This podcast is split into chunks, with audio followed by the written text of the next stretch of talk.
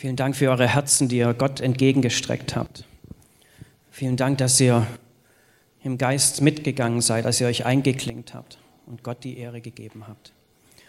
Und jetzt freue ich mich besonders, dass wir weiter empfangen dürfen, und zwar durch den Oliver Dahlinger.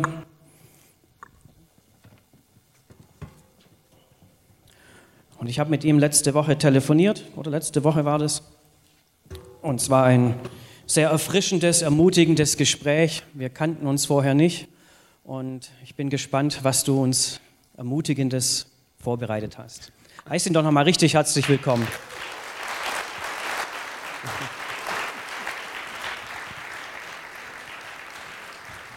Und obwohl wir nicht abgesprochen haben, aber die, das Streaming-Team ist dir herzlich dankbar, dass du heute einen gelben Pullover anhast vor dem schwarzen Hintergrund. Passt das? Es ist nämlich immer schwierig mit dunkler Kleidung vor dem schwarzen Hintergrund. Danke, Olli. Sehr gut, sehr gut. Ich, ich gebe das Dank weiter. Nichts an meiner Kleidung habe ich mir ausgesucht, das macht alles meine Frau für mich. Ich, bis hin zu Socke und Unterhosen, ich kann es zeigen, wunderschöne Unterwäsche trage ich alles, alles von meiner Frau, ich trage das, trag das gerne weiter. Ich fühle mich wohl bei euch. Es ist eine sehr starke und schöne Atmosphäre. Und wenn ich euch so angucke, ihr seht auch, ihr seht auch gut aus. Ich bin es so gewohnt, immer vor Menschen zu, im, im, über Zoom zu gucken und tatsächlich mal echte, ganze Menschen zu sehen. Das tut gut. Ganze Menschen, nicht nur, nicht nur immer dieses Bild. Ich habe ein Bild mitgebracht von meiner, von meiner Familie. Ähm, kann sie nicht mitbringen, die kränkeln alle. Wir waren jetzt alle drei Wochen richtig tief und satt und äh, krank, aber so langsam kommen wir da raus. Ähm, einfach, einfach wer, wer gehört denn zu mir? Ganz links ist meine Frau Anna, daneben mein Sohn Ben und dann in der Mitte die Ellie, die ist jetzt vier geworden und die Anouk geht jetzt in die erste Klasse, lernt ganz frisch lesen. Ich habe lange jetzt nach, in meinem Handy nach Bildern gesucht, die irgendwie passen. Ich muss sagen, ich wollte ein Bild raussuchen, wo ausdrückt, dass ich unglaublich dankbar bin in meinem Leben. Ich bin sehr dankbar und das ist ein tiefer Ausdruck von diesem Bild, das verbinde ich ganz stark damit. Das haben wir im Sommer aufgenommen im Urlaub. Wir waren am Gardasee zwei, drei Tage und sind dann weiter südlich in Italien reingefahren, so richtig tief bei Ancona. Äh, war wunderschön und haben dort nochmal Urlaub gemacht. Da habe ich die Bilder jetzt nicht mitgebracht, die würdet neidisch werden. Es war gigantisch. Ähm, aber es ist ein Ausdruck davon, dass ich sehr dankbar bin, weil dieses Bild, es drückt für mich aus, in, in den entscheidenden Momenten meines Lebens, da gab es und gibt es Menschen, die haben Ja zu mir gesagt. Und ähm, da müsste man jetzt eigentlich noch viel mehr Menschen drumherum packen, Freunde, die mit uns schon seit vielen Jahren durchs Leben gehen, die uns ans Herz gewachsen sind, wo ich sage, die sind mir, die sind mir nah, manche sind mir näher als meine Geschwister, die, ein, die zu uns in entscheidenden Momenten Ja gesagt haben. Ich sage dir so ein Ja, das kann stark sein. Eins der schönsten und der wichtigsten Ja's, die ich gehört habe, das ist dann direkt von Anna, ähm, dass sie gesagt, ja, ich, ich will mit dir, ich will mit dir das Leben zusammen verbringen. Ich, ja, ich wag das mal, dich zu heiraten. Aber auch ein anderes Ja, ich erinnere mich, ich unauslöschlich dieser Gedanke, dieser Moment, als mein Sohn Ben geboren wurde und der erste, das erste Mal Luft holen, der erste Schrei. Ja, ich lebe. Das ist stark. Ich könnte noch, wie gesagt, ich müsste noch so viele andere Momente zeigen, aber es ist ein Ausdruck, ich bin dankbar, weil ich ein Mensch bin, der viel, ein, viel Zuspruch und viel vom Ja bekommen habe. Und das ist ein Ausdruck davon. Und in diesem Ja von den unterschiedlichsten Menschen, da hörte ich immer wieder das Ja Gottes zu mir. Dass Gott da ist und Ja sagt ja, ich will dich. Ja, du kannst das. Ja, mach. Und ich sage euch, wenn man so ein Ja hat, wenn man es in sich trägt, das ist stark genug gegen so, gegen so manches Nein. Wo Menschen oder Situationen Nein sagen. Und wenn du ein Ja in dir trägst, es hat Kraft. Und deshalb möchte ich heute, möchte ich heute predigen, eigentlich ich weiß nicht, wen das von euch betrifft, für die Menschen unter euch, die sagen, ich, ich spüre da, ich trage da so ein Nein in mir. Da ist eine Situation oder eine, eine ähm, das sind, ähm, um, um, Umstände, die irgendwie ein Nein zu mir sprechen. Und das Traurige ist ja, alles in der Welt kann Nein zu dir sagen. Das kann sein, dass du irgendwie eine typische Charakterschwäche hast und ständig stolperst du über die eigenen Füße, weil du die gleichen Fehler immer und immer wieder machst, sagst, nein, ich kann das nicht. Oder du, du versuchst etwas und sagst, ich will die vorankommen in der Freundschaft oder in der Partnerschaft und dann zerbricht er etwas und sagt, nein, das klappt nicht. Und du fragst dich, bin ich überhaupt, bin ich überhaupt fähig, auf dem, auf dem Partner- oder Heiratsmarkt anzukommen? Oder da spüre ich ein Nein in mir. Nee, mit dir nicht mit dir, mit dir funktioniert das nicht. Äh, ich bin vielleicht ein Einzelgänger.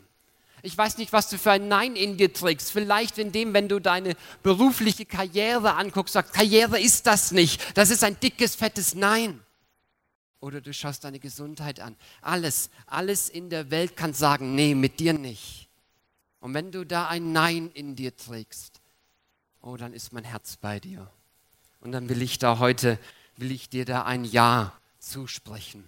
Ich möchte dir sagen, Gott hat ein Ja für dein Leben. Er, und ich möchte dir das so zusprechen, dass du, dass du es hörst, dass du es spürst, dass du vielleicht ganz neu hoffst, dass dieses Ja wirklich für dich gilt.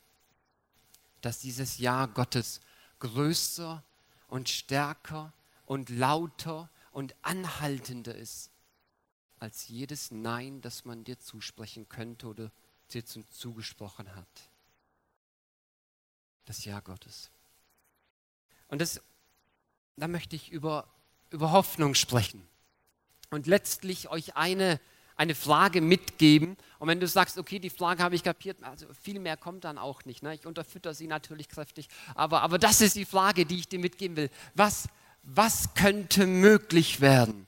Denn wenn wir im tiefen Nein drin stecken, dann ver verringern sich unsere, unsere Perspektive und dann sehen wir gar nicht mehr, was möglich werden könnte. Wir hoffen nicht, weil ein Nein kann uns runterdrücken. Und da möchte ich letztlich über Hoffnung sprechen, dass man ganz neu diese Frage stellt.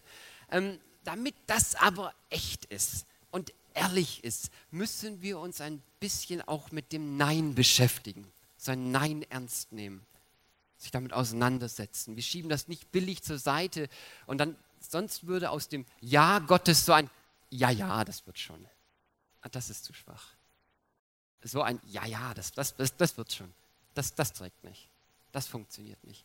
Dann, dann wäre aus dieser Hoffnung, mit so einem Ja, ja, dann wird aus dieser Hoffnung so ein, ähm, so, so, so, so, so ein Alltagsmöchtegern-Optimismus. Ah, es wird schon besser werden. Ja? Ah, egal wie schlimm es wird schon wird schon besser werden. Was denn sonst? Das trägt nicht. Das funktioniert nicht. Und deswegen muss man dieses Nein ernst nehmen, aber, aber letztlich auch schauen, was kann man dagegen stellen? Wo haben wir etwas, das wir, dass wir diesem Nein entgegenstellen können oder dass jemand für uns dem entgegenstellt?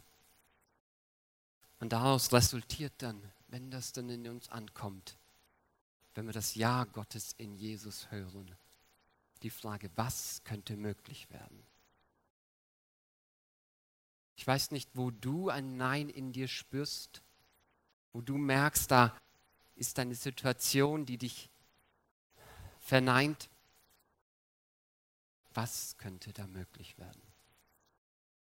Ich will mit euch in eine Geschichte reinschauen, in, die Apost in der Apostelgeschichte, Kapitel 3. Und diese diese Geschichte, sie drückt doch ein sehr starkes Nein aus. Da heißt es, ähm, und es wurde ein Mann, ab Vers 2, und es wurde ein Mann herbeigetragen, der von Geburt an gelähmt war. Den setzte man täglich vor das Tempeltor, welche das Schöne genannt wird, damit er die Tempelbesucher um Almosen bitten konnte. Ich sage euch, dieser Mann, der trägt ein Nein in seinem Leben, und zwar ein starkes, ein sehr durchdringendes. Und Lukas, wie er die Situation hier zeichnet in der Apostelgeschichte, zeichnet er, dass dieses Nein so offensichtlich, so stark, so durchdringend ist, dass ein, ein unglaublicher Kontrast äh, zu dem, was dieser Mann hat und in welcher Situation der ist. Da heißt es, er wird täglich vor das Tempeltor gesetzt, die das Schöne heißt. Man hat ein bisschen in der Archäologie geforscht, es muss das Nikanor-Tor gewesen sein. Es gibt keine Bilder davon, es ist mittlerweile kaputt. Es soll aber das schönste Tor in so den Tempelvorhof in Jerusalem gewesen sein, das es da gab. Es war jetzt nicht das größte, aber das schönste.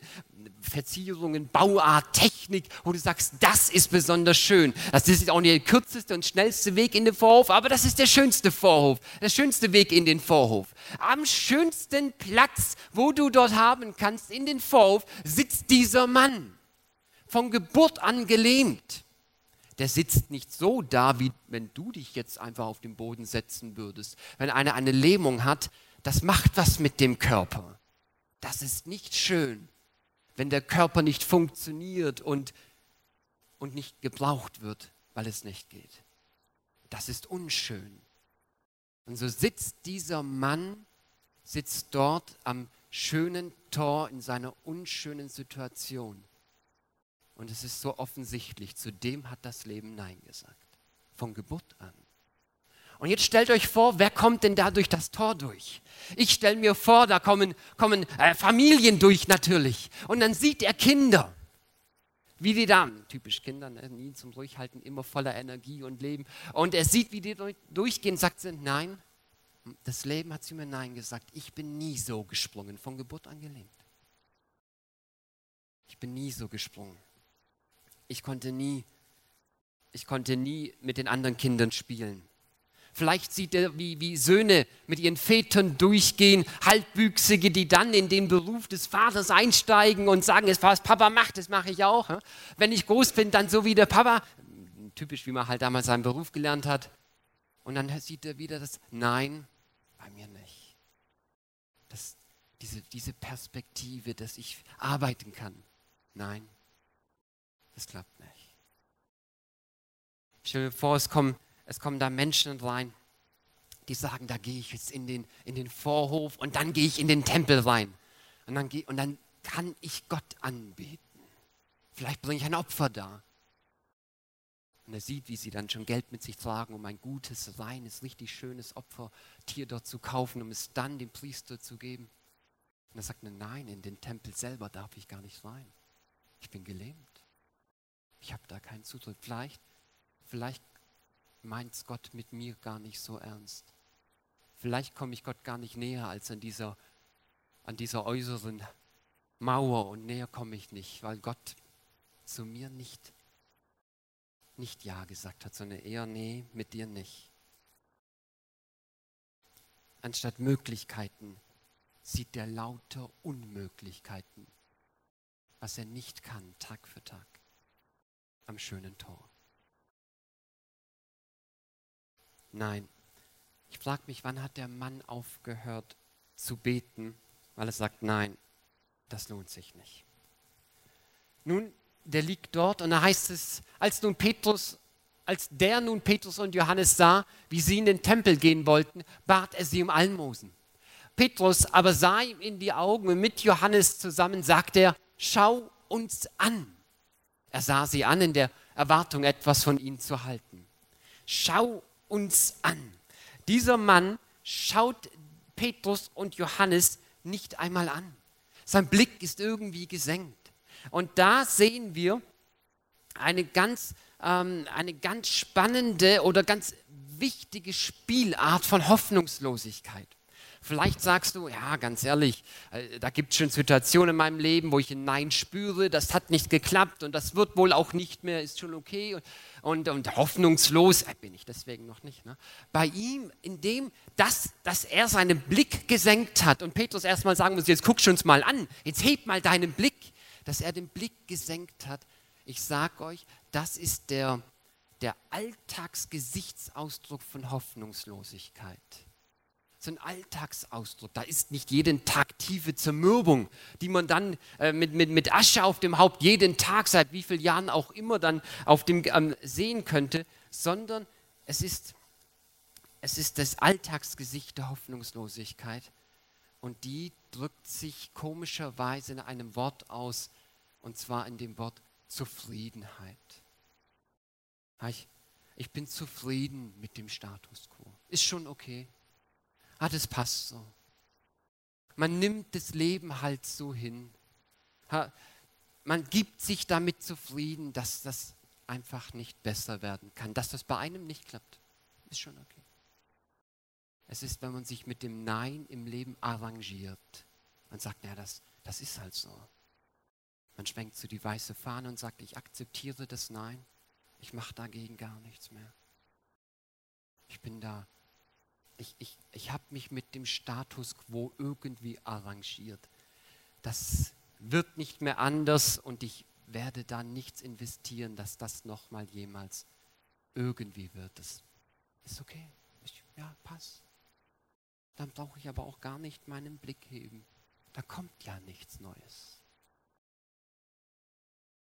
Es gibt da so eine Spielart von dieser, von diesem mit dem Status quo sich arrangieren und die, ah, die ärgert mich nochmal auf besondere Weise, die mag ich gar nicht.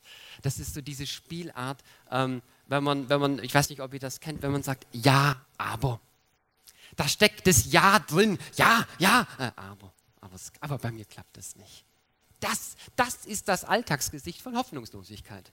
So, ja, ja, stimmt schon, aber bei mir nicht. Gell? Ah, nee, bei den anderen ist das was, aber bei mir nicht. Ja, ja, du hast ja recht, äh, aber, aber zum, das passt nicht zu mir, das ist gar nicht so mein Ding. Ja, aber.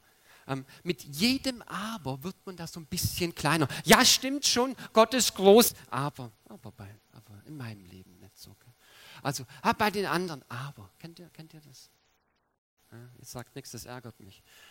So ein Ja-Abers in der Seelsorge, ach, das, das weckt da in mir was ruf, äh, wach, aber das, dieses Ja, aber, mit jedem Mal, mit jedem Aber wird man kleiner.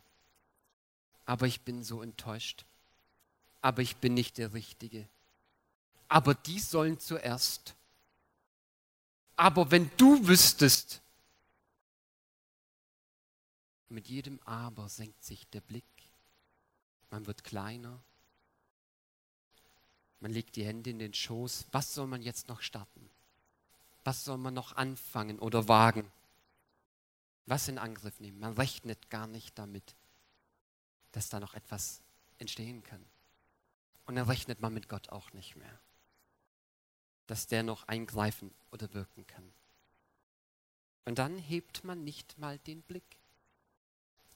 Und ich, ich frage mich, was, was hat Petrus und Johannes hier so gereizt? Ähm, die waren schon öfter im Tempel, sogar mit Jesus. Und der Mann wird da täglich seit Geburt an hingelegt. Aber irgendwie an diesem Tag, ich weiß nicht was, sehr spannend, hat irgendetwas Petrus gereizt, dass er gesagt hat, das, das, das geht so nicht weiter. Dass er ihn ansah, ihm in die Augen sah. Und jetzt sagt er, jetzt schau uns an. Heb mal deinen Blick, guck uns mal an, nimm uns mal wahr, ich nehme dich wahr. Dass Petrus sagt, auch wenn du jetzt irgendwie deinen Blick so einfach nur umschweifen lässt und auf den Boden gesenkt hast, ich nehme dich wahr. Und ich vermute, ähm, dass Petrus irgendwie gedacht hat, er sieht hier dieses Nein über diesen Mann, das sagt, dass, da muss man jetzt etwas machen. Er sieht das Nein, das in diesem Leben dieses Mannes so stark ist und ihn so klein hält, dass er sagt, das halte ich nicht mehr aus. Wenn in einem Leben derart das Nein so stark ist, dass es ihn klein hält, da muss doch was möglich sein. Was könnte hier werden? Ich glaube, sie, sie haben das, sie sehen, sie sehen die Enttäuschung, die dieser Mann hat. Aber sie halten an dem Ja Gottes zu diesem Mann fest, das sie in sich tragen, auch wenn sie es an, nicht, an ihm nicht sehen. Dass dieses Ja sich durchsetzt. Sie nehmen zur Kenntnis, was da, wie die Situation ist, aber sie akzeptieren die Situation nicht. Die könnte anders sein. Sie, sie setzen sich mit dem Nein, mit dem Leid auseinander, aber ohne zu resignieren, ohne die Hände in den Schoß zu legen. Und dann sagen sie zu ihm, schau uns an. Und jetzt muss ich ein bisschen spoilern, wer die Geschichte noch nicht kennt. Ähm, der Mann, der wird geheilt.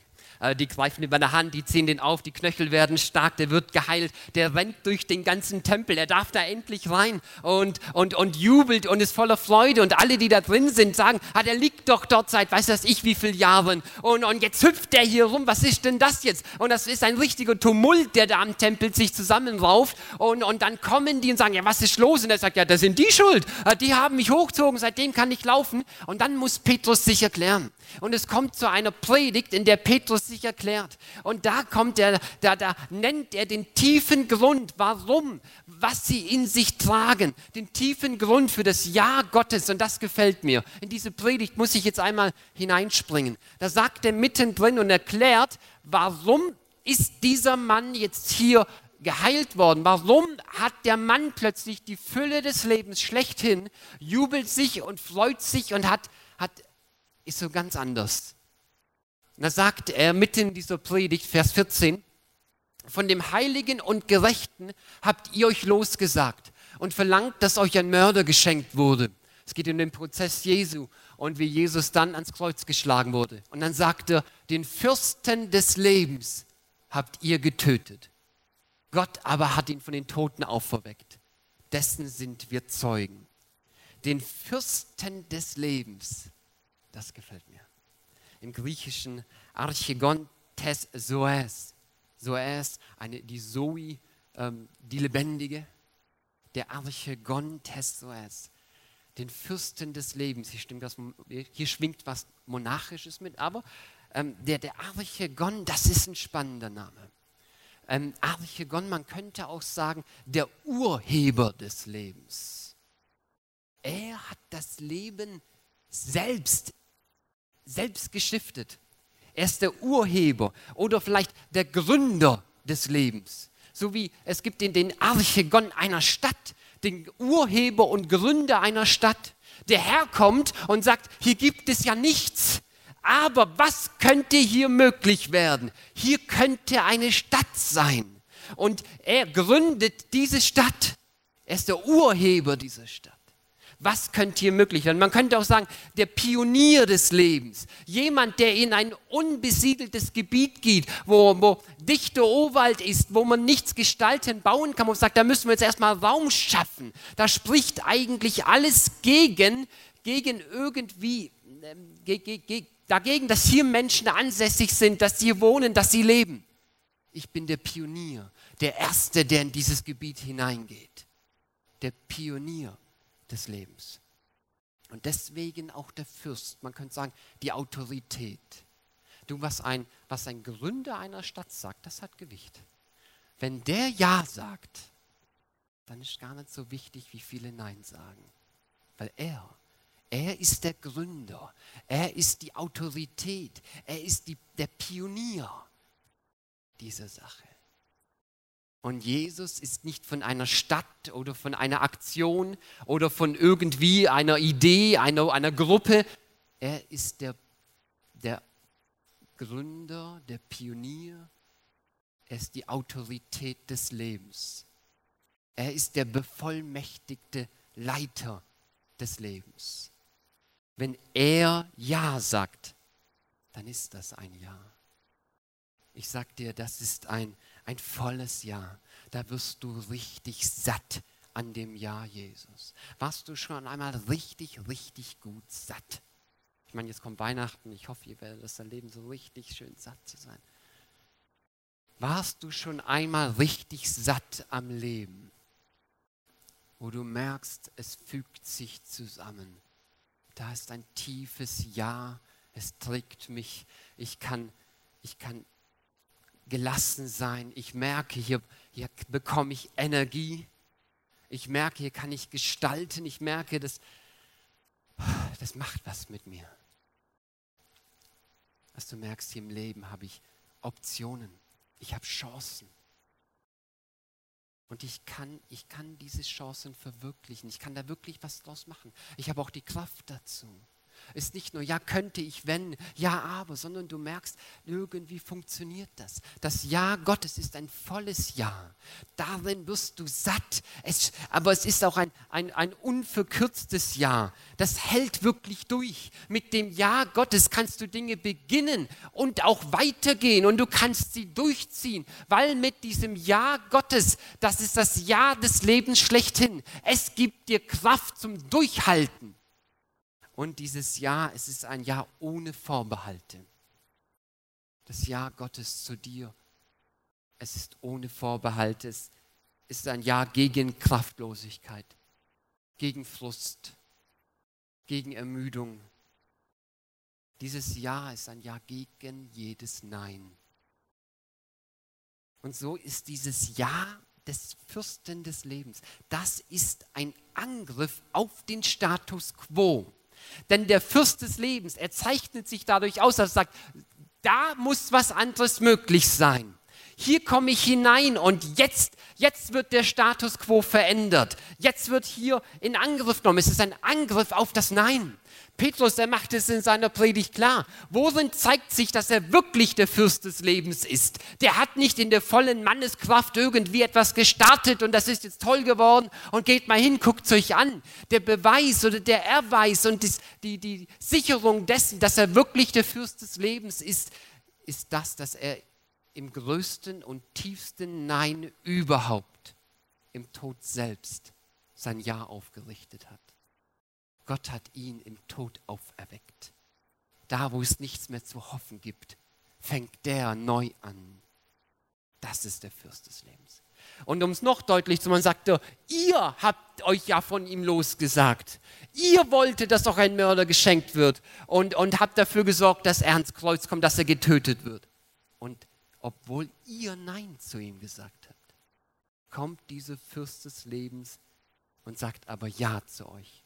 Euer Nein ist niemals stark genug, als dass es stärker wäre als dieses Ja.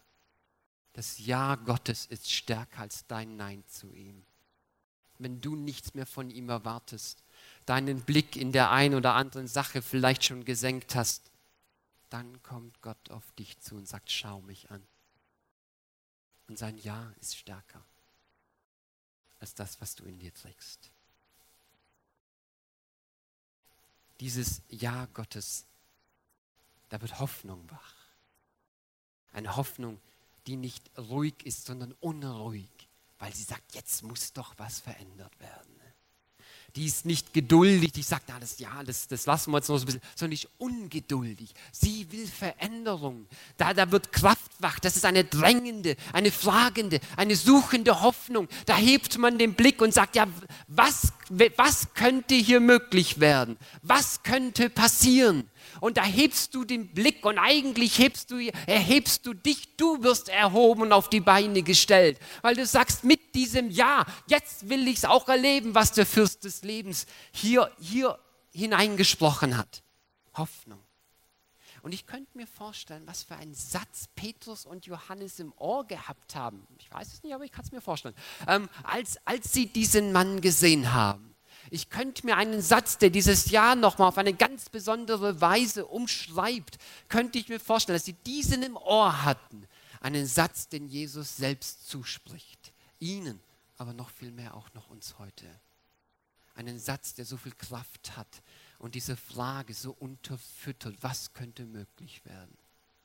Jesus als der Fürst des Lebens. Er schaut auf jedes Nein in dieser Welt und er sagt, siehe, ich mache alles neu. Ich will dir in dein Nein hineinsprechen, nicht in meiner, sondern seiner Autorität. Siehe, ich mache alles neu.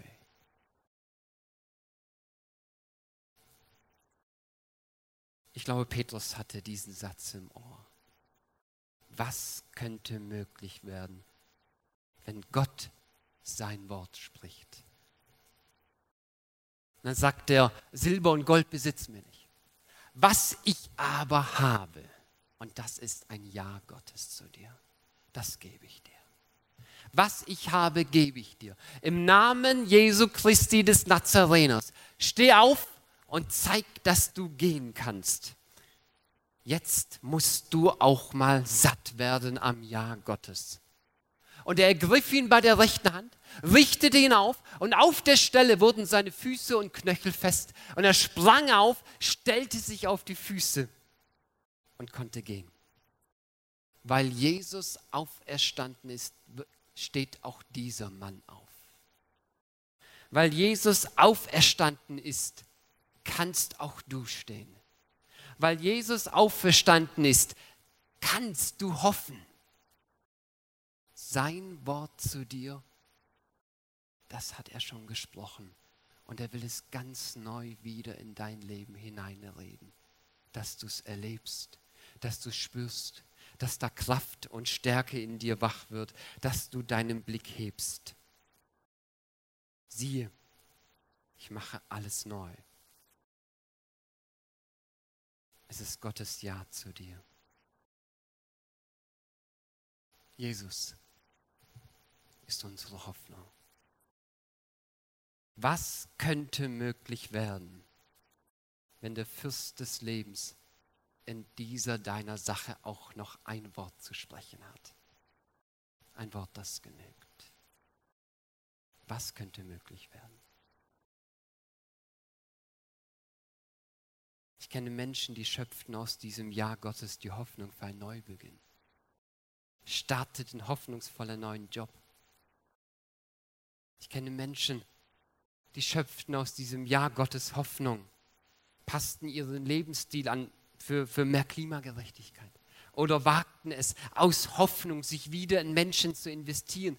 Trotzdem, trotzdem.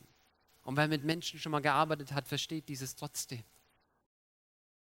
Trotzdem, weil sie hofften, dass Gott da ein Ja hat. Ich kenne Menschen, die suchten in dieser zerstrittenen Sache wieder das Gespräch, weil sie hofften. Ich kenne Menschen, die gingen in Therapie oder nochmal zum Arzt oder zur, zur Eheberatung, zur Schülerbegleitung, die ganze Bandbreite des Lebens, weil sie hofften und dieses Ja Gottes in sich trugen. Ich habe noch zwei kurze Begebenheiten, wie ich das sehr, sehr stark erlebt habe, aber gern darf die Band schon nach oben kommen. Es war eine Situation bei uns im Leben, bei mir und meiner Familie war viel im Umbruch und wir waren so richtig hungrig nach dem Ja Gottes. Das Nein um uns herum ist recht stark und intensiv gewesen und alles hat sich in kurzer Zeit bei uns als Familie verändert. Und wir sind auch in genau diesem Zeitraum sind wir umgezogen und sind an einem ähm, an einem sehr intensiven Tag, wo wir das nochmal spürten, dass gerade im Leben viel chaotisch ist, hatten wir Schlüsselübergabe in unserer neuen Wohnung. Und ich, ich, es, es war sehr, sehr stark, weil wir waren so richtig, jetzt brauchen wir auch was Neues. Wir waren fertig. Und wir, stiegen dort in dieser Straße aus, in der wir jetzt wohnen, schauten auf die gegenüberliegende Straße, äh, weil dort war ein riesiges Schild von einem jetzt bebauten Grundstück. Damals war das noch eine Wiese, aber die Baufirma hat ein Schild schon aufgehängt. Ich sag euch, wenn ich diesen Bauherrn mal treffe, dem muss ich die Hand schütteln und Danke sagen. Das ist ein super guter Spruch. Also, wenn ich das Geld hätte, und ich glaube, das hat heutzutage kaum einer, würde ich mir von der Baufirma wirklich ein Haus bauen lassen. Also, da stand dann stand der Satz, alles wird neu. Wir steigen aus am Boden innerlich, richtig ausgehungert von einem Jahr. Und ich sehe diesen Satz. Ich sage zu Anna, Anna, das ist für uns. Das Ja Gottes, es ist stark. Anders einmal, sie hat uns einen Sohn vom Kinder ab, Kindergarten abgeholt. Und diese Geschichte noch, um zu verdeutlichen, um dir Lust zu machen auf diese Frage, was könnte möglich werden. Dass du dein Nein anschaust und dein Nein mal konfrontierst, ganz zaghaft, aber doch hoffnungsvoll mit einem, was könnte möglich werden. Will ich dir Lust machen darauf, will dich motivieren. Stell dich diesem Nein mal hin und frag mal, wenn da der Fürst des Lebens ein Wort spricht, was könnte möglich werden? Ich sag dir, da, das, das, das, da, das löst was in dir aus.